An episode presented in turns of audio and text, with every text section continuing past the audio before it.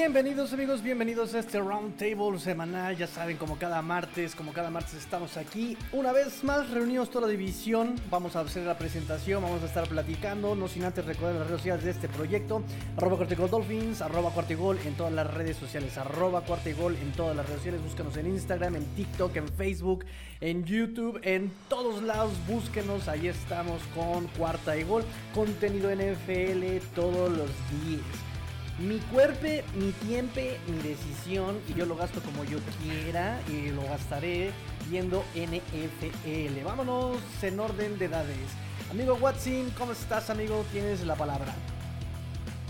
¿Qué onda, Emilio? Pues feliz, contento de que mis 49ers de toda la vida están en la final de conferencia. Yo siempre creía en Jimmy G. Nunca creí en los Bills, eran una farsa, ¿no? Pero nada, estamos contentos, estamos felices de tener un gran fin de semana de NFL y pues lamentablemente ya se nos fue el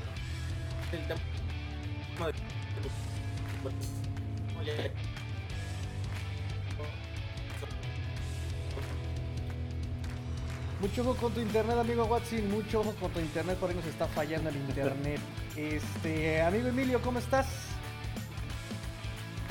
¿Qué tal? Pues qué te diré, todavía este de luto, todavía estoy un poquito eh, con sentimientos encontrados porque la verdad es que vimos un extraordinario partido, el partido de, este fin de semana. De hecho, los cuatro partidos creo que estuvieron muy buenos, pero sin duda la cereza del pastel fue el partido de mis Bills. Creo que, eh, te digo, con un sabor agridulce, porque fue un súper espectáculo como aficionado de la NFL. Creo que vimos el mejor partido de la temporada y uno de los mejores partidos de playoff en esta ronda divisional. Me fascinó, nomás pues Lástima, como todos ustedes ya saben, el resultado fue algo que nos hubiera gustado que fuera un poquito más favorable, ¿no? Que el reloj, en lugar de tener los 15 minutos, debería tener 14 minutos con 47 segundos y hubiéramos ganado ese partido. Todo un tema de debate. Todo un tema de debate, amigo, porque muchos están pidiendo justamente por este partido que se cambien las reglas NFL para que los dos equipos tengan la posibilidad de tomar la pelota a la ofensiva. Toda una postura, todo un debate. Muchos quieren ver algo más como colegial justamente, ¿no? Que sea por series, por series donde se puedan los dos defender, ofensiva y defensiva. Pero eh, del otro lado está la postura donde las defensivas también juegan. Ahorita vamos con eso. Mientras tanto, eh, nada más para aclararles que nuestro amigo chino va a venir en un momento. En un momento, amigo chino no estará con nosotros. Hay que darle unos momentitos y ya viene para acá. Me informan, sí, sí, me están diciendo que efectivamente, sí, el helicóptero ya viene en camino. Ya viene en camino la sonrisa oficial de cuarta y gol. Entonces, no se preocupen amigos, no se preocupen amigas. Ya viene la sonrisa oficial de cuarta y gol.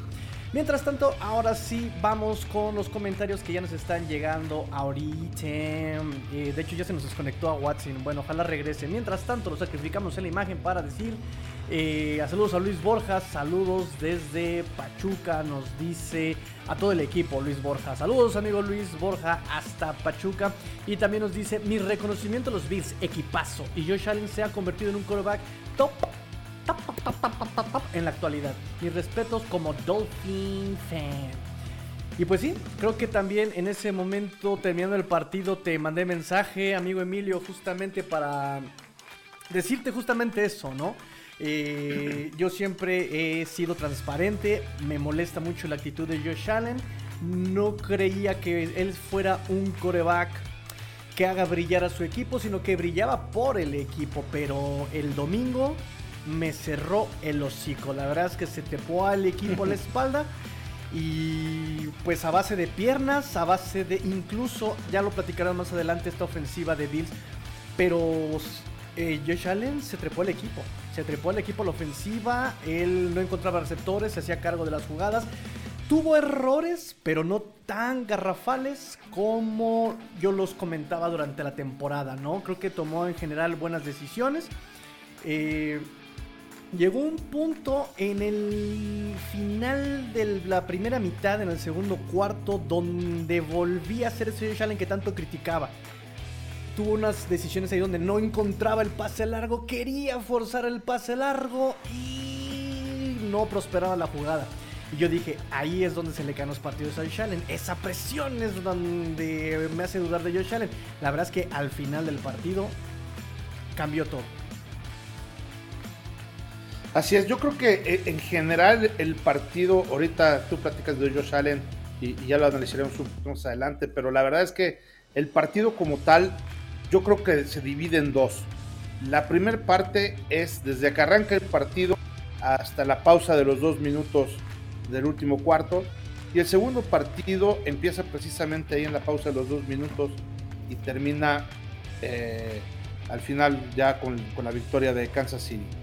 Porque yo creo que cuando lo, lo estamos analizando, vemos que las primeras, estas primeras partes estuvieron sumamente parejas en números, en yardas, en pases, en casi todo, incluso en el marcador. En todo estaban muy, muy, pero muy, muy parejo, ¿no? La primera mitad terminó muy pareja y también empatados a 14. Y como decías, yo creo que era un partido de postemporada bueno, normal. Este, Josh Allen sí le costó trabajo desde la primera serie ofensiva. Por ahí hubo dos cuartas oportunidades que se la jugaron. Una de una manera muy arriesgada, porque en una cuarta y cuatro eh, Josh Allen corrió y corrió por un lado donde había mucha gente y, tenía receptores solos, que es un poquito lo que dices, estas jugadas que que están diseñadas para que corra cuando yo creo que no debería de ser así. Pero bueno, de panzazo la, la libramos, los Bills muy agresivos, los Bills sabían que este era matar o morir. Y a partir de precisamente la pausa de los dos minutos, ya lo comentaremos en el siguiente bloque, pero fue totalmente otro partido, ¿no? Han sido sin duda los dos mejores para mí.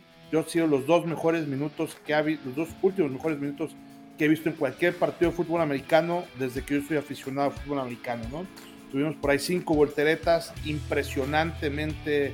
Eh, digo, yo no tengo la estadística, pero no creo que en ningún partido se hayan dado cinco volteretas en menos de dos minutos, ¿no? De hecho, fueron 177 yardas de Mahomes nada más en esos, este, en, ese tiempo, ¿no? Entonces, eh, fue algo espeluznante, fue, como decía mi amigo Damaso Acosta, fue un frenesí desembocado, ¿no? O sea, fue el faltarse el respeto a todos, fue, fue algo totalmente loco, algo que difícilmente creo que volveremos a ver en un partido de fútbol americano. Eh, quitando esos dos minutos, creo que todo lo demás, lo que vimos, era algo que ya habíamos platicado tanto en las previas como en el pasado round table, en donde tenían una buena cobertura contra Ray Hill, una buena cobertura con Kelsey, eh, los otros receptores, tanto Harman, Pringle, la verdad es que no estaban haciendo gran cosa. Estábamos conteniendo muy bien el acarreo, sobre todo de, de eh, este, Edward. Este, también creo que esa parte estaba eh, de estaba muy, muy, como que muy contenida. Nos estaba corriendo mucho también Mahomes porque se estaba generando por ahí unos huecos precisamente este, entre los linebackers que atacaban para generar la presión y los corners y los safeties que se alejaban. Quedaba por ahí un hueco en el centro que fue aprovechado en un principio también por Mahomes. Creo que en general los Bills supieron este, ajustar esa parte a la defensiva y por supuesto vimos un espectáculo precioso a la ofensiva de los dos equipos. ¿no? Ya después ahorita si les parece comentaremos lo que todo el mundo quiere saber, lo que quiere saber, qué fue lo que pasó en esos dos minutos. ¿no? Claro, claro, claro, claro. Y ahorita, aprovechando, vamos a ver si ya regresó el internet de Aguatzin. Aguatzin, ¿tú qué opinas sobre este, todo esto que está diciendo nuestro amigo Emilio? Son excusas, son patrañas, los Bills son malos, son un pésimo equipo, no merecían estar ahí, equipo inflado. No, no es cierto. Eh, qué partidazo, probablemente es un clásico, es un clásico instantáneo, no recuerdo otro, un partido tan emocionante como este, a lo mejor el, el Saxonville Steelers de la temporada 2017 Creo que ese es igual de ronda divisional. Y, pues creo que este fue un partido eh, demasiado interesante, ¿no? Que nos deja ver cómo es la NFL actualmente, con corebacks móviles, con corebacks agresivos, con eh, jugadores que improvisan un poquito más. Y creo que en términos generales, las defensivas ya no existen. Porque en serio, o sea, vamos a platicar del, del último drive, tanto de Kansas City como de Buffalo y el tiempo extra pero realmente fue una completa burla lo que hicieron. O sea, no entiendo cómo, cómo movían el balón con tanta facilidad. Los sistemas defensivos no funcionaron en ningún momento. Y creo que, pues evidentemente hay polémica con lo del el tiempo extra y en general con, eh, con esa decisión, ¿no? De que el que anote el primer touchdown se acaba el juego.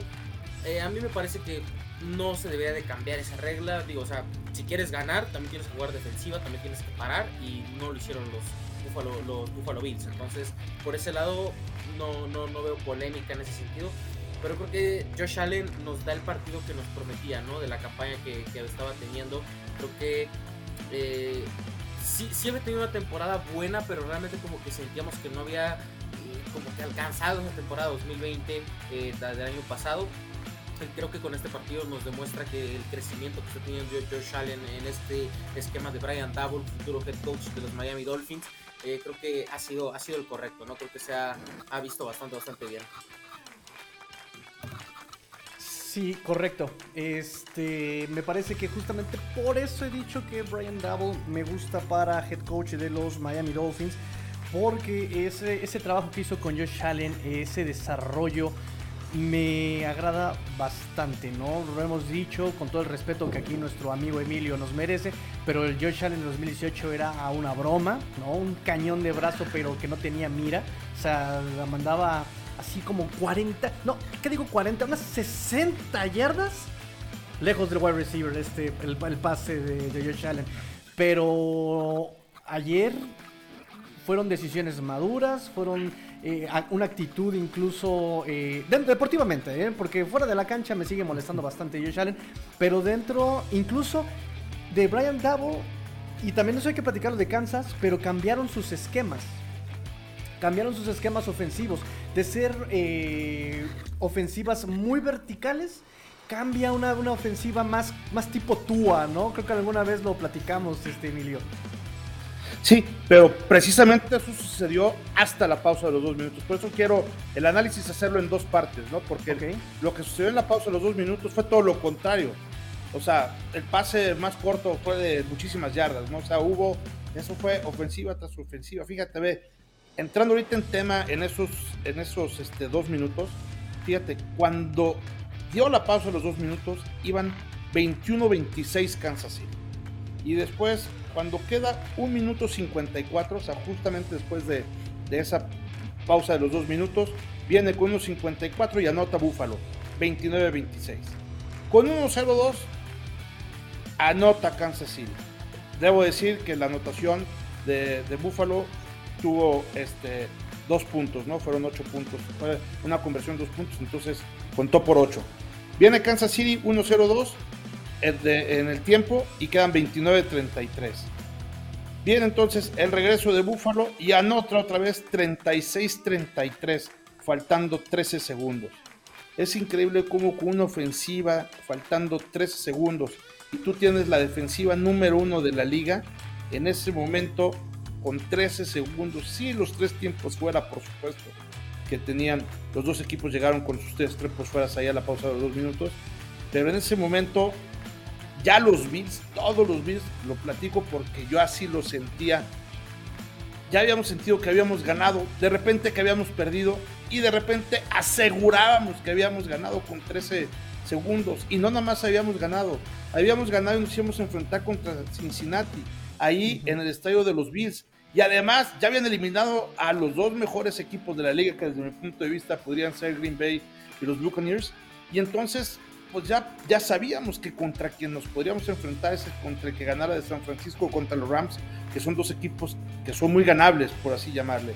Entonces, ya, ya estábamos adentro del Super Bowl.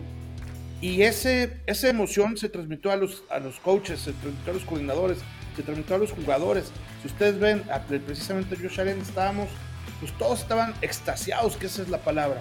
Y de repente, 13 segundos y nos empatan. Entonces, muchos dicen, oye, la regla, oye, que el único que se equivocó Josh Allen fue en, escoger águila en lugar de sol. No, que fíjate que lo que sucedió es que mil cosas. Yo creo que nosotros donde perdimos fue en no saber defender. Una ofensiva, una serie ofensiva de parte de los que venían en la yarda y no fuimos capaces de no acercarse a la yarda 35 del otro lado. Entonces, ¿qué fue lo que pasó? Nos avanzaron 50, 60 yardas y pues, nos pusimos una posición de gol de campo y pues metieron un gol de campo de 49 yardas, que si bien tampoco un gol de campo muy fácil, pues tampoco era cosa del otro mundo, ¿no?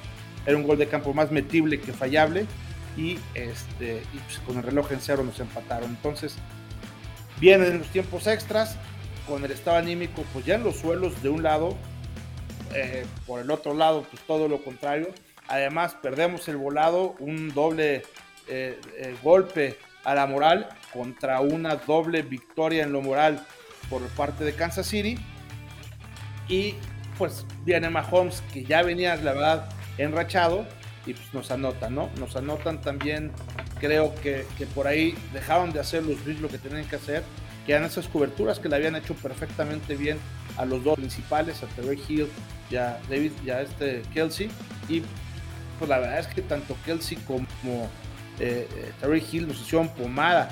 La secundaria de los Bills, por supuesto que ya estaba cansada y todo lo que me digan, pero se ve ahí cuando Terry Hill se empieza a burlar de, del corredor, se ve a Milano que de repente cuando lo pasa es cuando empieza a, cambiar el ritmo y acelerar. Si lo hubiera hecho antes, lo saca. Es decir, creo que fueron muchas pequeñas fallas ahí.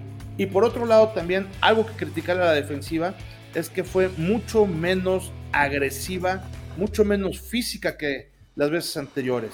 No oímos esos contactos que oímos en el juego contra Patriotas en la línea. La cantidad de tlaqueos que fallamos. Es increíble cómo los agarrábamos, le pegábamos y después de ese gol que sigan avanzando, pues falladas en la tlaqueada. Creo que esa parte eh, eh, los Bills fallaron, fallaron mucho, sobre todo en estos últimos dos minutos, y creo que eso fue parte de la, de la derrota, ¿no? Que si la regla no la regla, ahorita si quieren también lo, lo platicamos en el siguiente bloque, pero yo creo que, que ese no fue la causa de la derrota de los Bills. Que si hubieran ganado el volado, probablemente los Bills pudieran anotar, pues probablemente sí, porque ya también veníamos a un Josh Allen que venía muy enrachado y cualquiera de los dos podía anotar porque además las dos defensivas, insisto, estaban muy cansadas. Pero el tema ya no es el, el overtime. El tema es que como demonios la defensiva número uno de la liga con 13 segundos no puede parar a, a los jefes de Kansas City, ¿no? Es un tema. Es un tema porque de los dos me parece que la mejor defensiva era la de, la de, la de, la. Me parece que sí era mejor defensiva. Este, pero ahorita tocamos ese punto. Mientras, en lo que el chino se, se, pone cómodo y en lo que el chino este, se va permeando de nuestra conversación todavía, ya les dije que, Vende, el helicóptero. Les dije que el helicóptero ya estaba por aquí, se los dije. Este, a Watson.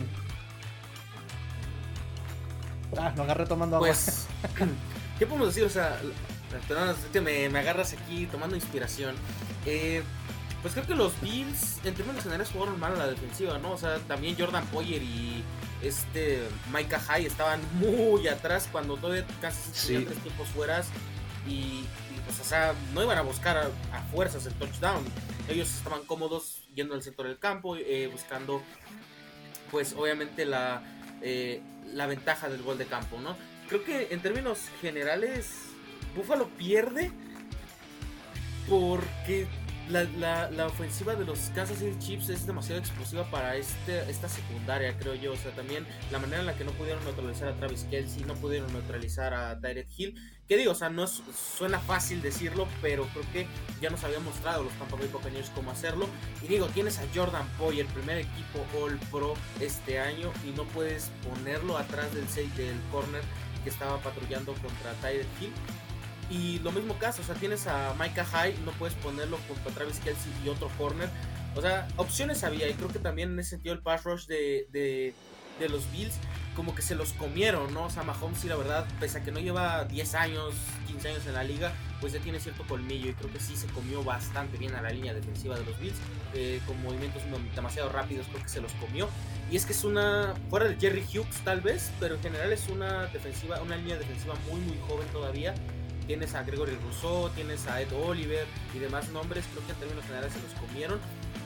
Y también, o sea, creo que hay demasiadas decisiones controversiales de Sean McDermott, pero creo que hay un buen papel, o sea, creo que eh, tampoco podríamos criticar esta derrota porque todos tus jóvenes se vieron bien. Digo, Gabriel Davis tuvo un partidazo, sí la tiene a las 200 yardas y a los 3 o 4 touchdowns, no la tiene el jugador, pero creo que, que en términos generales, no sé, los Bills es un equipo muy talentoso, pero pues nada, ¿no? Esta vez fueron superados, pues digamos que por un esquema. Un planteamiento defensivo eh, completamente diferente que hubiera apoyado un poquito más a, al equipo. Y no olvidemos lo que pasó en el tiempo regular, o sea, realmente eh, esta locura de los tantos puntos anotados, 25 puntos creo que fueron los últimos dos minutos, realmente pues es ridícula porque iban 21 a 28, 21 algo así, 21 a 24.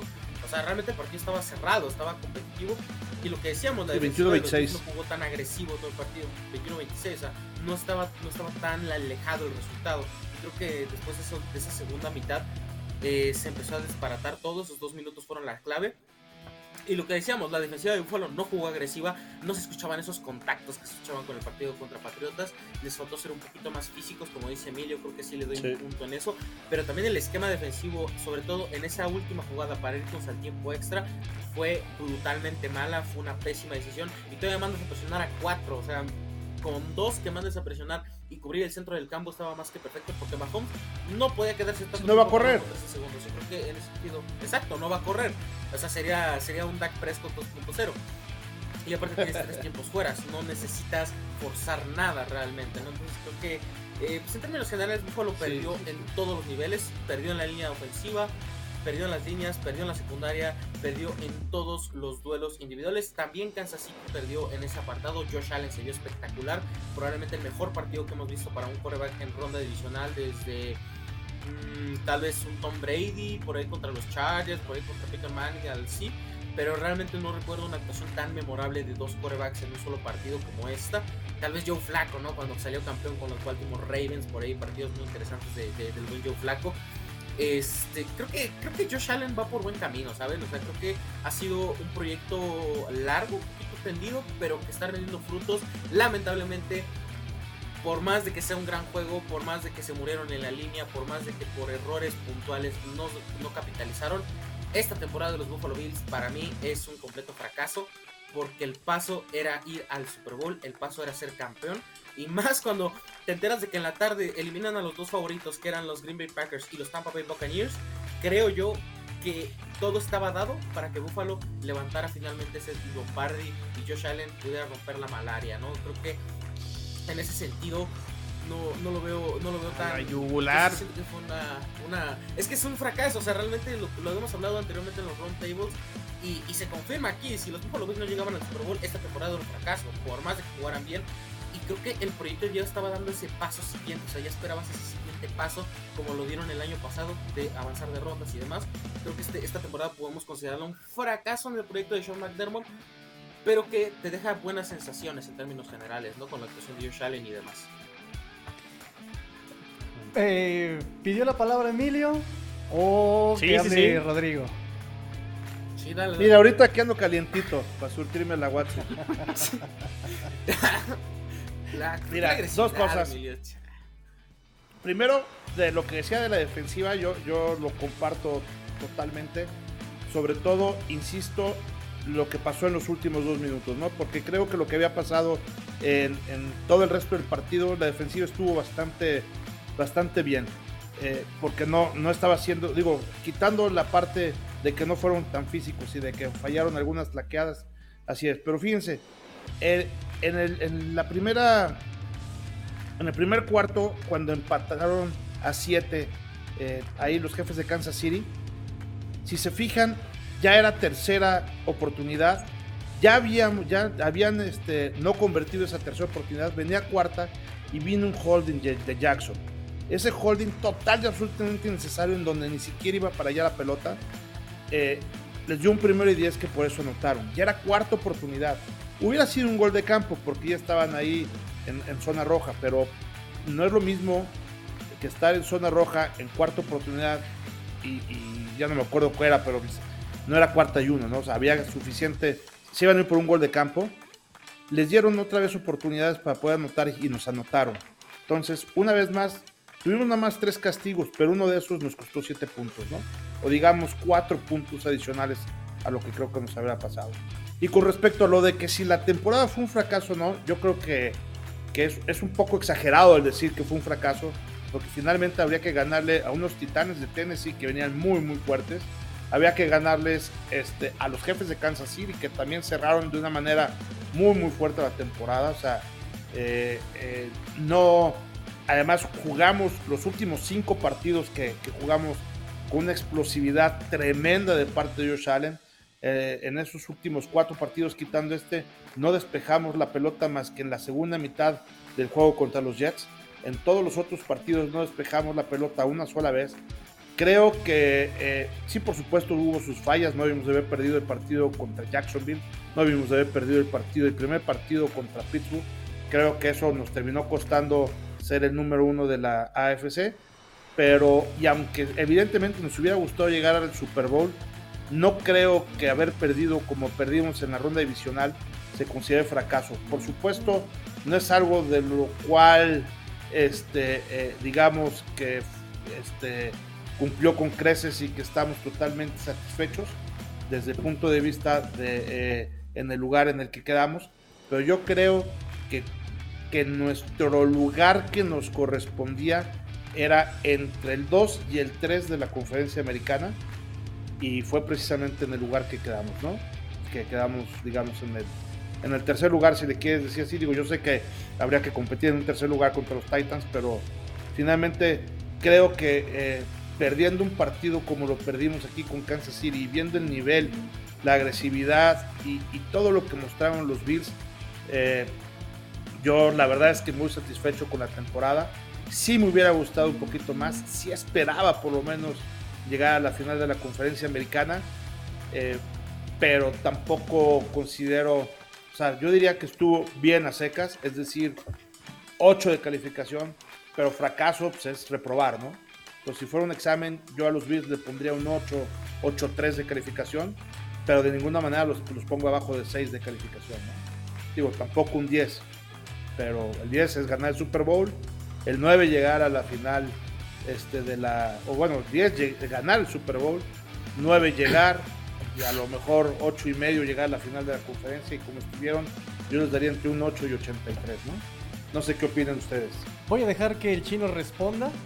Y nos vamos a comentarios del público porque hay varios de Luis Borja, a Montserrat Servín y Juan Pablo. Así que chino, adelante. Híjole, eh, no, yo, yo estoy más del lado de Emilio. La verdad es que, de hecho, por ahí, no sé si tuvieron la oportunidad, compartí un, un tweet donde. ¿Qué hemos pregonado en, en este round table? Las formas, ¿no? Las formas importan mucho y creo que en las formas estos Bills. Formas. Sí, sí dieron un, un paso hacia adelante. Y el año pasado creo que me dejaron sensaciones agridulces de cómo le ganan a los Colts en la, en la semana de Comodín, cómo le ganan a Baltimore y la verdad es que no compitieron contra Kansas City en la final de conferencia el, año pasado. O sea, aquí Josh Allen jugó perfecto los playoffs. O sea, realmente no le podemos encontrar un, error. Lo han dicho a forma de broma, su único error fue haber perdido el, el, volado. El volado. Eh, si hay algo que tengamos que achacarle a los Bills por cuál no están ahorita en la final de conferencia, a lo mejor sí en la parte del cocheo y no haber pateado dentro del campo el balón para que tocara el, césped y se consumiera algo de tiempo. Creo que es la única jugada. Entiendo que sí, la defensa, la defensa número uno de la liga, la de los Buffalo Bills, pudo haber hecho la tarea también en esos 13 segundos, pudo haber hecho la tarea en el tiempo extra. Hay que ponerse también en la situación de los jugadores donde a lo mejor también ya el desgaste físico era demasiado si hubiera ganado el volado los Bills, a lo mejor estaríamos hablando y criticando de la misma manera la defensa de Kansas City de que ya no estuvieron deteniendo a Josh Allen porque ya no había forma de poderlo detener. Entonces me parece un poco injusto achacar a la defensa de los Bills en, esta situación al final. Se lo achacaría un poquito más a McDermott en esa situación en el despeje después de que se van arriba en el marcador y quedaban solo 13 segundos, pero los Bills en cuanto a las formas creo que lo hicieron mucho mejor que el, año pasado. Pero creo que sí, donde se quedan cortos y donde pudo haber marcado la diferencia es como lo dijo Emilio. Hubieran ganado sus partidos contra Jacksonville y contra el equipo de Pittsburgh, hubieran sido el sembrado número uno de la conferencia americana. Y creo que ahí los Bills hubieran ganado el partido. Creo que la localidad hubiera pesado más. Eh, y creo que sí a Kansas le hubiera costado trabajo. Entonces sí, los Bills como moraleja tendrán que entender que por más que tengan el super talento, cada uno de los partidos te estás jugando algo, cada uno de los partidos cuenta, cada uno de los partidos vale, tiene su eh, importancia porque todo lo que dejes de hacer o hagas suma al final y, creo que eso es lo que le termina costando la temporada a, a los Bills. Pero no, no, decir que esto es un fracaso de los Bills no, pero sí a lo mejor como dice a Watson, sí se le cierra una ventana y una posibilidad de poder haber aspirado a llegar al Super Bowl, eso sí es cierto. Sí, sin duda. Eh, sí se les, se les cierra esa ventana, pero decir que todo está perdido, que todo está mal, que todo hay que tirarlo por la, por la borda con los Bills, eh, creo que no, yo creo que gran parte de este equipo puede regresar eh, el año que entra. Sí, algunos de los jugadores en la secundaria, Emilio, no tengo el dato, pero sí, el caso de creo que Mika Hyde y Poyer ya empiezan a entrar a una edad donde sí están todavía en un buen nivel, pero podrían entrar, eh, em- podrían empezar a bajar a lo mejor un poquito su, su nivel. Pero al final de cuentas la ofensiva creo que se puede mantener y creo que sin duda este, pues los Bills partirán como uno de los favoritos de nuevo en la conferencia americana e incluso pues atención más bien tanto Delfines, Jets y Patriotas, o sea, creo que hay mucha tarea que hacer en los tres equipos para poderlos alcanzar. O sea, realmente yo sí veo más que los Bills se han distanciado y que realmente los otros eh, tres equipos les costará más trabajo poderlos alcanzar, o al menos mi percepción de cara a lo que va a ser la temporada 2022, entendiendo que todavía falta el draft, todavía falta el offseason, ver cómo terminan los rosters, quién va a ser el nuevo head coach de Miami y otros factores pero sí creo que los Bills se han separado y han dado dos, tres pasos hacia adelante, donde a lo mejor los otros, los Jets a lo mejor un paso hacia adelante con Robert Sala y con Zach Wilson, el mismo caso los Patriotas con, con Mac Jones. Eh, entonces, decir que todo está perdido y todo se fue a la borda con los Bills creo que me parece prematuro y eh, ni modo, pues de, de esos partidos así suelen suelen pasar y simplemente fue un gran juego, uno de los mejores juegos que me ha tocado ver y hasta ahí, ¿no? Este, pues esperemos que el año que entra los Bills aprendan y que si quieren llegar más lejos tendrán que ganar más partidos y hacer que los Kansas City Chiefs paguen la visita y que vayan a, a Buffalo. Muy bien. De acuerdo. Eh, hay varias preguntas que me salieron ahorita con el comentario de Rodrigo, pero vámonos primero con los comentarios y el sacrificado va a ser a Watson porque ahí le va el comentario. ¿Quién en la... Perdóname, Watson. Sales ahí atravesado. Chale. Perdóname, eh, rápidamente, nos dice Luis Borja, sé que no es pronto para decirlo, pero Mahomes será el sucedor de Brady, es impresionante. ¿Qué opina el público? ¿Qué opina la gente? ¿Qué opinan ustedes, amigos? Rápidamente. Rodrigo. Pues de momento sí. Brady Ah, Eh, eh, de, lo que pasa es que de, de entrada creo que es la en, en- en la historia de la NFL es la primera vez que un equipo, sea del americano o de la nacional, va a recibir cuatro partidos eh, consecutivos de final de conferencia. O sea, nunca nadie lo había hecho. Entonces, eso habla de lo que ha hecho Andy Reid, Patrick Mahomes, Kelsey, Tariq Hill. La verdad es que creo que eh, de momento sí pinta. Estará llegando a un tercer Super Bowl consecutivo, cosa que Brady no, no hizo. Vamos a ver si lo, lo terminan ganando, pero de momento sí parece ser. O sea, yo creo que si ponemos a, a debate y decir que Patrick Mahomes va a terminar siendo uno de los quarterbacks top 5 de la historia en la NFL, creo que la mayoría diríamos que sí, ¿no? Sí, yo, también coincido que va a ser, yo también coincido que va a ser alguien que va a marcar eh, algo muy importante en la historia de los quarterbacks de la NFL, pero Sí. francamente no creo que le llegue a, a Brady.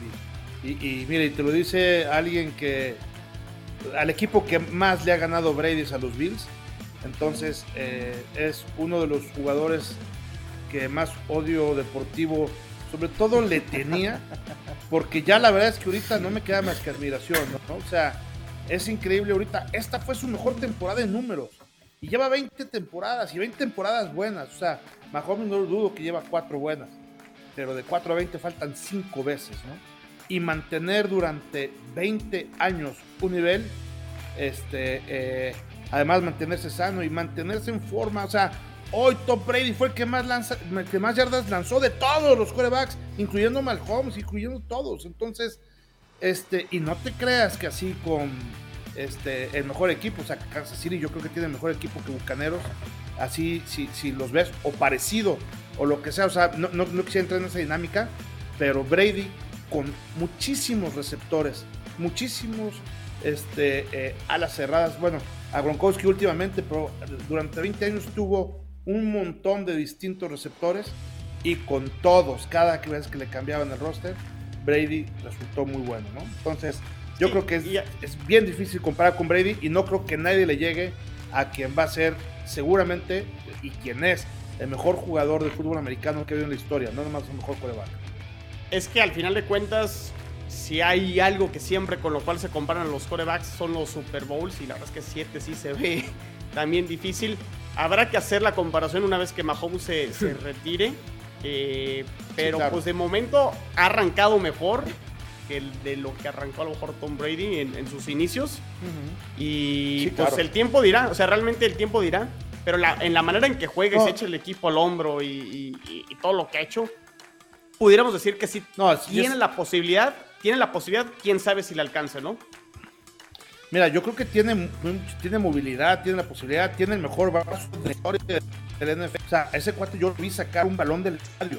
O sea, es alguien que está absolutamente, es una bestia sobrehumana, ¿no? Porque además tiene este, mentalidad, tiene todo, si vio la actitud terminando el partido, en lugar de felicitarse con sus cuates, fue corriendo, evadiendo a sus jugadores, tirando el casco para buscar desesperadamente dónde estaba eh, Josh y llegó y lo abrazó, se fundió un lazo como de cuatro segundos, se terminaron de abrazar y le volvió a dar otro abrazo diciendo, ¿qué clase de partido nos dimos? Yo creo que, yo creo que, yo soy muy fan de Mahomes, pero no creo que compararlo ya con Brady es, son escalones distintos. Ok, vámonos un poquito más rápido, perdóname, este, porque ya vamos casi para 40 minutos y necesitamos contestar algunos comentarios por acá. Nos dice también Luis Borja, eh, tiene razón a Watson. Ah, ¿sobre qué tiene razón a Watson? Eh, pareciera que la tendencia de corebacks de ahora es muy agresiva, muy móviles, no sé, parece que es la nueva tendencia, sí, no sé si vaya Sí. a resultar. Porque ya también este ha sido un debate. ¿Qué corebacks móviles han podido ganar un supertazón? Se intentó eh, justamente Jimmy Harbaugh contra eh, Joe Flaco, John y Jim. Y se lo llevó Joe Flaco. De ahí en adelante, ¿quién, ¿qué coreback móvil se ha podido llevar el supertazón? Wilson, Rápidamente. Russell Wilson, Mahomes. Y Mahomes, Mahomes, Ok, dos. Cam Newton, este, No. Pero No, no, no, no no ganó ganó. Cam Newton. O sea, que lo haya ganado. Ajá. Eh, ah, no viene Lo que pasa es que Brady está. Es que Brady es punto y aparte. Y, y es, y es que se metió a, a los, a los últimos. Bueno, te voy a decir, este, Aaron Rodgers, no sé, no sé en qué eh, etapa de quarterback entre, ¿eh? porque, por ejemplo, para Bueno, salir es que- de la es que bolsa de Rodgers es protección y un- mandar pases, Exacto. es el mejor que hay. Es que Rogers es Entonces, más completo. No sé si él entre. Muy bien. Pero digo, hay que, ver, hay que verlo ahorita este, con los corebacks que están en las finales de conferencia, ¿no? Está Mahomes y Burrow. Burrow creo que lo tenemos que meter en la categoría de móvil. No sé. Este, Pero sabes también yo que creo que pasa, que el deporte va evolucionando. Pasa lo mismo, por ejemplo, con los linieros o con los linebackers. Este, eh, hace 15 años todos los linieros eran gordos, pesadotes, Ujú. Que entre más gordo y más pesado y menos atlético fueras mejor. Hoy ya no existen esos. Digo, hay uno Sí. o dos. Ya son atléticos. Son atléticos O sea, fuertes. Williams, por que y, y hay muchísimos, ¿no? O sea, tú ves, por ejemplo, este, tanto en linebackers como en linieros y defensive ends y toda esa parte de ahí que normalmente era para gordos. Entonces, ¿qué pasa ahorita? Que también, por eso mismo, tiene que ser un coreback mucho más móvil. Porque ya te llega un TJ Watt, ya te llega Aaron Donald, que si no corres te va a matar. Entonces, la propia necesidad de lo que va cambiando se va, va evolucionando. Y creo, que lo son este, corebacks móviles. Y no los puedes comparar porque pues, hace 10 años ya ni- obviamente va a ser difícil la comparación de poder encontrar corebacks móviles cuando es una tendencia entrando, como bien ahorita lo comentaba en la pregunta, es algo de actualidad, ¿no? Muy bien, vámonos más rápido, respuestas un poquito más cortas, ¿les parece bien? Nos dice por acá también Luis, eh, Mahomes, Allen, Burrow y Herbert, los cuatro fantásticos quarterbacks de los próximos cinco años, rápidamente sí o no, chino. Ahí falta Mac Jones. Sí, ¿Falta quién? Falta Mac Jones. no dijo Mac Ah, Jones. no, no, silencio. este, chino. no. Sí, no, sí, sí, sí. Ok, Y Emilio. agregaría a lo mejor ahí a- al que se agregaría Lamar Jackson. Ay, no sé, me, me- me le faltan como 5 kilos de constancia a ese muchacho, pero ok, lo dejamos en la mesa. Lamar Jackson, eh, Vince. MVP, ya fue MVP. Eh, Emilio. Sí, también. Yo, si, si escojo cuatro nada más, me voy con esos cuatro. Ok, ya Sí, Watson. eso, sí, eso sí. Yo, yo quitaría a lo mejor a Herbert para poner a Kyler Murray, pero por eso es por gusto nada más. Creo que sí. Uh. Pero es de la Nacional. Cierto, Ah, sí, es de la nacional. no, no, me confundí, me norteé. Ah, pues sí, Lamar Jackson es mejor que Herbert, la verdad. Ay. ¿Podrá sostener este nivel los Bills? Esa, es- esa es una pregunta que quería hacer con respecto a lo que había comentado el chino. ¿Podrá sostener este nivel los Bills siendo que tal vez se vayan sus coordinadores y tengan que hacer ajustes por espacio salarial? Ese es el tema. Eh, a lo mejor eh, por haber llegado a la ronda divisional no es un fracaso, pero creo que sí les he dicho que tenía que hacer eh, algo importante Bills el año pasado o este porque el tiempo se le acaba.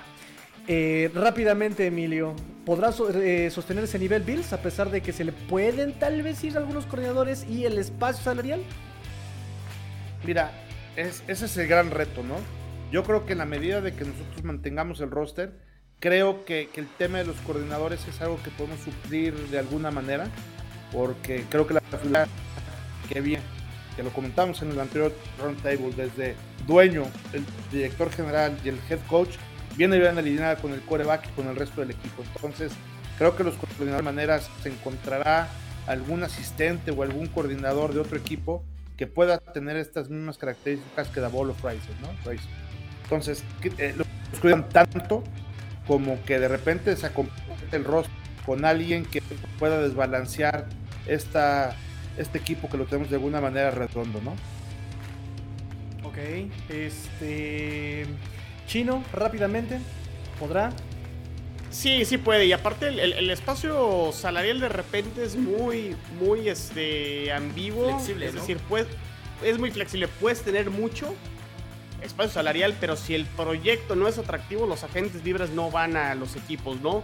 Y podrás tener muy poco, pero si los jugadores están dispuestos a reestructurar sus contratos y demás, siempre encuentran formas de poder traer de regreso a los jugadores y, y- y mantener un proyecto para que esta ventana, como dice Tigrillo, a lo mejor que parece que se está cerrando, todavía se pueda mantener un poquito abierta. Entonces, si tuviera que contestar para los Bills, creo que sí tienen posibilidad todavía de extender todavía esta ventana para poder ganar el Super Bowl, porque ya, ya no hay de otra, ¿no? O sea, juegan muy bonito, este, han mejorado y todo, pero lo tienen que con Super Bowl, porque si no, sí se cierra la ventana. Eventualmente sí se va a cerrar. Yo nada más les recuerdo... Sí, Al- Allen está cinco años más, ¿eh? Entonces, ese tema lo acaban de contratar por cinco años más. No, Que pero es es, que el algo tema básico. aquí es cuando Allen entra el nuevo contrato, yo creo que ahí sí sería donde nos preguntamos, ¿no? No, Es pero ya, ya el lo- año el, el entra pasado lo renovó. No, no, no, ya lo renovó desde el año pasado. Yo nada más les Tiene digo... cinco años más ya asegurados, con 200 No, no, millones de no, pero o sea, cuando entre su contrato. A lo que se refiere a Watson es más bien el- lo que impacta el salario de. Josh Allen hacia el resto del equipo para poder asignar Sí, esos sí. recursos con otros jugadores y demás. Sí. Yo nada más les digo, Pero sí después se puede, del gran siempre se puede. contrato, Después del gran contrato, viene el declive. Ojo con eso. A Tua no le han dado gran contrato y ya vino el declive. No, dime cuándo vino el pico para arriba, carnal. Empezando desde ahí. Dime cuándo levantó. Que él le dé 40. Lo- lo- Luego dicen que yo soy el de los Dolphins, ¿eh? Híjole, sí, sí, sí, ya tenemos aquí un, un mini chino. Ah. Ah. Eh, Montserrat Servín Jiménez nos dice, para ustedes, ¿quién fue la decepción de este partido? Vodker. Los fans de Bills. ¿Quién? De los fans de los Bills no lanzaron un dildo ahí. Es familiar, ¿es? Güey, era, era el cubrebocas de Jackson. Ah, no, se cámara, eh, cámara. Este, ¿Quién, quién, este chino? Híjole. McDermott, nada más por esa decisión de la, de la patada. O sea, pero tampoco. Se lo, se lo- lo quiero terminar No, pero la patada, ahí te va. La patada también, la verdad es que tenían tres tiempos fuera y no era, no era, o sea, en lugar de unos que te hubiera gustado que le diera la onda. De todos modos, Pero, se pero, quedó con un tiempo fuera todavía. yo, eh, eh, en, en vez de. Es la mejor jugadas, posición, ¿eh? eh, sí, o sea, eh, estaba ese riesgo, ¿no? Pero fueron tres jugadas lo que le llevó a, a Kansas para hacer el, el gol de campo, ¿no? Fue un primer pase con quién fue con Terry Hill, luego fue con Kelsey y luego fue el, el- el gol de campo. De 13 segundos a lo mejor lo bajas a 9 y a lo mejor son dos jugadas y necesitabas un primer pase para poder llegar a la, a la zona de gol de campo. Y a lo mejor el gol de campo, el intento de gol de campo pudo haber sido un poquito más largo. No lo sé. Digo, estoy hablando ya en supuestos y demás. estuvo mal. Este, Yo, yo también hubiera hecho el- el- esa patada así, pero bueno. Sí, no yo, yo se lo daría. decepcionó fue Stephon Dix. ¿De plano? No. Es que el juego no daba para explotar con los... Es que nada más tuvo tres recepciones. Pero es que el juego no daba Sí, para lo- más. Pero además, el- lo que pasa es que el juego fue eh, usarlo de carnada, ¿no? Sí, es el Gabriel juego para- y Porque Gabriel gracias, Davis lo gracias a. Dix fue, fue Davis. Entonces, yo, yo se lo daría. El, el premio se daría casi, casi completo a la defensiva de los Bills en esos 13 segundos. O sea, porque, eh, digo, o, o al coordinador defensivo en su planteamiento. Porque eh, lo que ahorita comentábamos, no puedes dejar esos huecos tan grandes en el centro donde sabes que te van a atacar. Entonces, Jugaron esas con miedo ahí. formaciones- esas formaciones extrañas de, de- de- de presionar al coreback o de permitir que no vaya a correr cuando faltan 13 segundos, pues, compadre, faltan 13 segundos, o sea, haz, haz una jugada defensiva que vaya con eso, ¿no? Entonces, si se lo echa con una persona, yo más que McDermott se lo daría al coordinador defensivo Fraser, nada más por esa parte. En todo lo demás, yo creo que no hubo nadie que cometiera un error garrafal de decir fue esta persona, ¿no? Butker. Con cuatro puntos que él falló, la historia hubiera sido distinta. Ojo con ese. Sí, también. Rápidamente. También, rápida- eh, nos dice Luis, ¿debería Miami poner como condición a un nuevo head coach, al nuevo head coach, darle al menos un año de oportunidad a Tua o no se obligar, no se debe obligar a ello? Rápidamente, Emilio.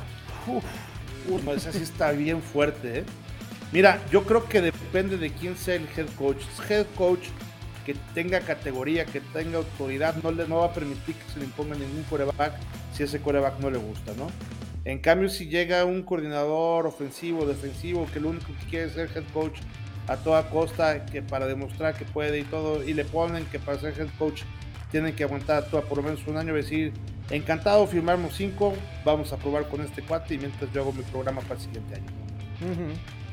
Siento eso que también él lo platicábamos justamente le mando aquí saludo a, a Juan Pablo también dice ya llegué saludos pero exactamente lo platicábamos no un, un head coach que llegue y se deje mangonear no con las eh, condiciones pues va a ser un coach sin carácter y se le van a subir a la cabeza y en fin se, se Pero- nos pero- viene otra vez adelante Pero creo que está fácil. Yo, yo, yo, yo lo veo un poquito más fácil. eh, digo, sea el que llegue, Tigrillo, este, va a tener que jugar con Tua este año al parecer, ¿no? Dadas las declaraciones o lo último que de lo que no hemos enterado, al parecer Tua es el quarterback en el 2022.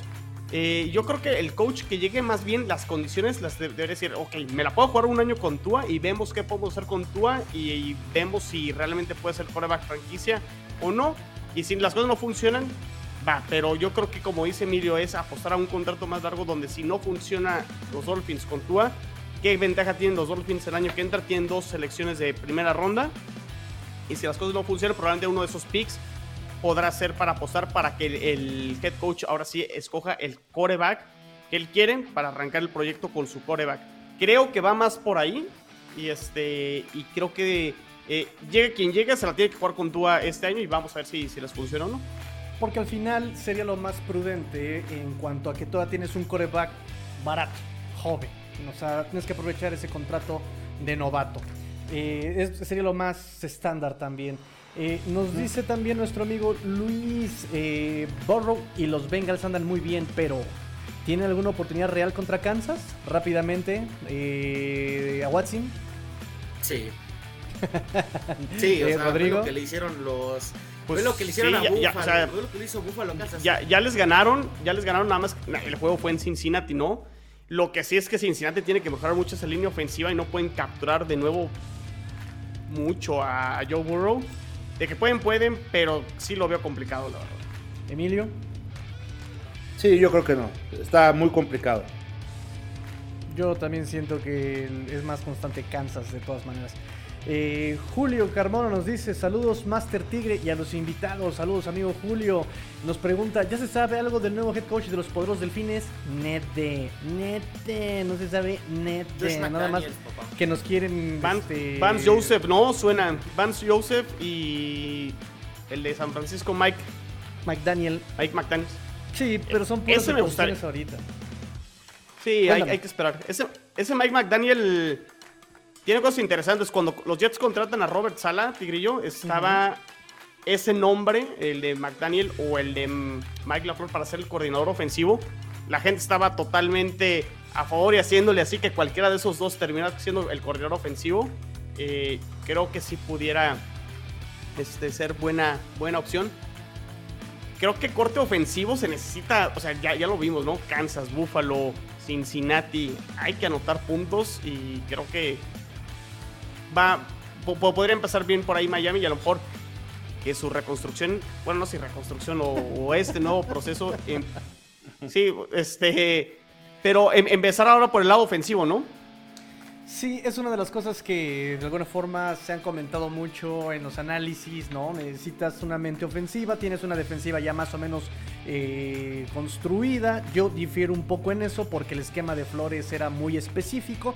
En fin, si necesitas eh, por lo menos, creo que sobre todo, alguien que pueda desarrollar un roster, ¿no? Tienes una línea ofensiva que fue seleccionada en primera y segunda ronda, pero que parece que son los eh, el cascajo de lo peor de la NFL, entonces necesitas como desarrollar ese punto, necesitas desarrollar a tu coreback, necesitas rodearte de talento en tu staff, eh, y para eso se necesita experiencia. Mike McDaniel, para empezar, ¿cuánto tiempo tiene de eh, eh, coordinador ofensivo? Realmente poco, tendrá un año. Lo nombraron, me parece, 2019, Sí. 2020. Y, y luego también muy bonito, también puede ser la creatividad ofensiva y que todo funcione, pero también el manejo de la gente y demás Claro. es la parte también que se necesita en un head coach, ¿no? Entonces, Ese es otro punto, la juventud. Eh, se le van a subir los jugadores a la cabeza también. Y él es una persona muy bonita, muy vistosa, guapachosa, pero necesitas que necesitas ganarte el respeto básicamente de los jugadores. Entonces, por eso me gusta más Brian Double Mike, Mike McDaniel. eh, pero parece que ya va a recibir una segunda entrevista Double eh, con Gigantes. Joe Schoen ya está ya también, que fue asistente general manager con los Bills. eh, entonces, pues parece que lo están jalando para allá Brian Double. En fin, no me alargo. Nos dice Yael Rodríguez, no espérenme. Tigrillo, Chino y a Watson, dice Luis Borja. ¿A qué jugador se robarían de los Bills? Solo uno. Emilio, ¿a quién te llevarías de Fins, Pats y Jets? A ver, empezamos con Emilio. ¿A quién te robarías de los otros tres equipos, Emilio? Mira, este. De los, de los Fins a Howard. Ajá, De los Pats a. Yo creo que a Stevenson. ajá. No, y de los Jets a, a, a Moore. Ok, este, Chino. Y mira, y así armo hasta buenas para mi equipo. Fíjate, de lo que creo que van a hacer los Jets, eh, ahora en, en el offseason va a ser por un receptor probado número uno. Y si me tuviera que ir por uno, pues sería obviamente Stephon Diggs. Creo que a los Jets les hace falta ese wide receiver número uno que complemente a Elijah Moore y a Corey Davis. Stephon Diggs. Ok, a Watson. Eh, ay, qué difícil. Ya se durmió. Jordan Poyer. Jordan Poyer, ok. Jordan Poyer. Ya importa que ¿eh? tenga 30 años, chino.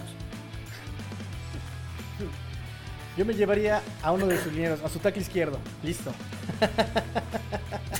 No, a toda la línea ofensiva, a, todo, a, Por a favor. uno a toda la unidad. Tú te vas a robar a Brian Double, o sea. Te llevarás, que te llevarás a. Josh Allen, no te hagas. Yo me, iba- yo me robaría, pero al coordinador ofensivo, listo. Bolsita en la cabeza, vámonos.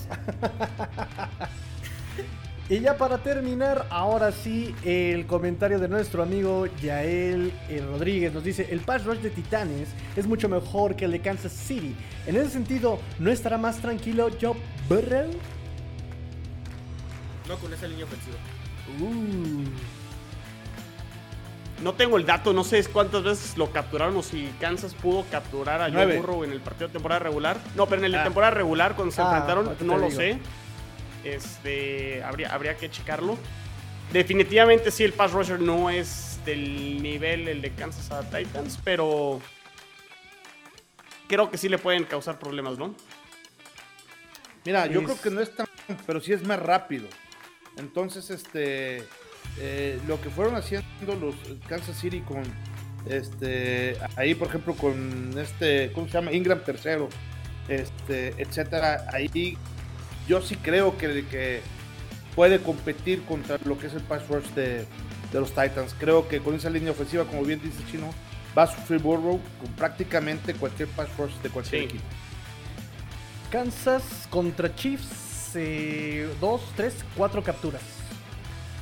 Cuatro capturas, Kansas golpes al coreback, Chiefs. 3, 5, 6, 7, 8, 9, Era 10 tres golpes cuadras, al coreback. Y ya. ¿Cómo? ¿Era interescuadras o cómo, cómo Kansas? Le estamos burlando Ay, de ¿quiénes ti? Tigrillo. Sí, sí, sí, ya me di cuenta. O sea, Kansas a Cincinnati. Exacto, exacto, exacto. Ya estoy con el interés. en práctica ahí, este, el, el miércoles en entrenamiento entre ellos. No, eh, Kansas a Cincinnati. Kansas a Cincinnati. ¿Sí lo dije bien? Sí. Kansas a Son muchos también. Sí, 10 golpes al coreback. Son... son- cuatro capturas. Cuatro es muchísimo. Chip, chip, chip, chip, chip, chip. Este nos dice ya para terminar también este Yael Gabriel Davis sería wide receiver 1 en Pats. No le puede quitar la chamba a mi Nelson Ágalo de toda la vida. No, pero a ver, lo- lo- luego eh, cae- caemos en errores de ese tipo porque, lo- a ver, Emilio lo dijo muy bien, eh, la cobertura que le hacen a Stephon Diggs hace que se abra el, el espacio para Gabriel Davis. Ya cuando es al revés y que Gabriel Davis tiene que ser el receptor número uno y no tienes jugadores del nivel de Stephon Diggs, luego terminan batallando mucho. A lo mejor sería el mejor de- dentro de Patriotas, pero así a que viniera a resolverle la vida a los Patriotas en la posición de receptor, creo que no. Sí, todavía tiene mucho por hacer Patriotas definitivamente. No tiene wide receivers. No. ¿Y Nelson Ágalo? ¿Quién? Nelson Ágalo Que Nelson. Es que que Nelson a Devante Watson. Que Parker. Nelson. es mejor que Divante Parker, al menos está más sano. Por lo menos más sano. Eh, mira, me la ganaste, exactamente. Por lo menos más sano. Eso ya es un dolor de, de destos. No es, no, no, no- es albur, ¿verdad? Cuando dicen más sano. Más. No, no. Es un programa familiar, chino, por Dios. Exacto. No, a ver. ¿Cómo, pensaste. Breaker? Listo amigos, ahora sí vamos a despedirnos, ya llevamos aquí bastante tiempo, no voy a decir el cuánto llevamos aquí, ya llevamos bastante, vamos a despedirnos rápidamente. Eh, vamos a recordar redes sociales, amigo, empezamos por ti.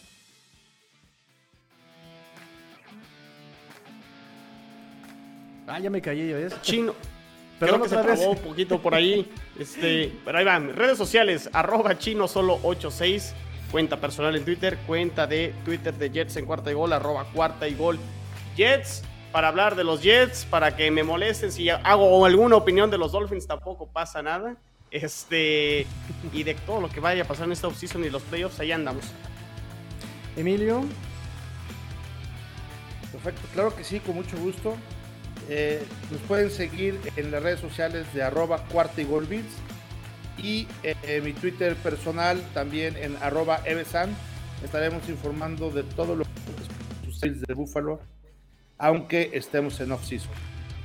correcto. A Watson. Eh, cuenta personal, arroba Watson5 en Twitter, ahí podemos hablar de cualquier deporte que gusten. Y arroba cuarta y gol Patriots para que estén enterados de todas las noticias del equipo eliminado de Massachusetts. Y bueno, ya me conocen a mí, a su amigo el Tigrillo, arroba salida, Dolphins, arroba salida. Dolphins, arroba Cuarticos Dolphins. Eh, re- recuerden amigos, eh, seguir las redes sociales de Cuarta y Gol NFL en Twitter, en Instagram, en Facebook, en YouTube, en TikTok. En todos lados tenemos redes sociales, contenido NFL todos los días, diario, diario, diario, diario. Eh, y pues nada, por favor, denle suscribirse, denle me gusta, denle compartir. Se buscan patrocinadores para que se anuncien ahí, la comunidad más grande de NFL en español. Así que bueno, terminamos amigos. Muchas gracias a todos los que están por aquí. Nos dice Yael Rodríguez, saludos. No conocía sus caras, un placer y buenas noches. Saludos amigos, buenas noches a todos. Pórtense mal, cuídense bien, sean el cambio que quieren ver en el mundo. Esto fue Round Table Divisional. Round Table Divisional. Porque la NFL termina Yo lo y digo la mejor. Conferencia americana este tampoco. Fins fuera.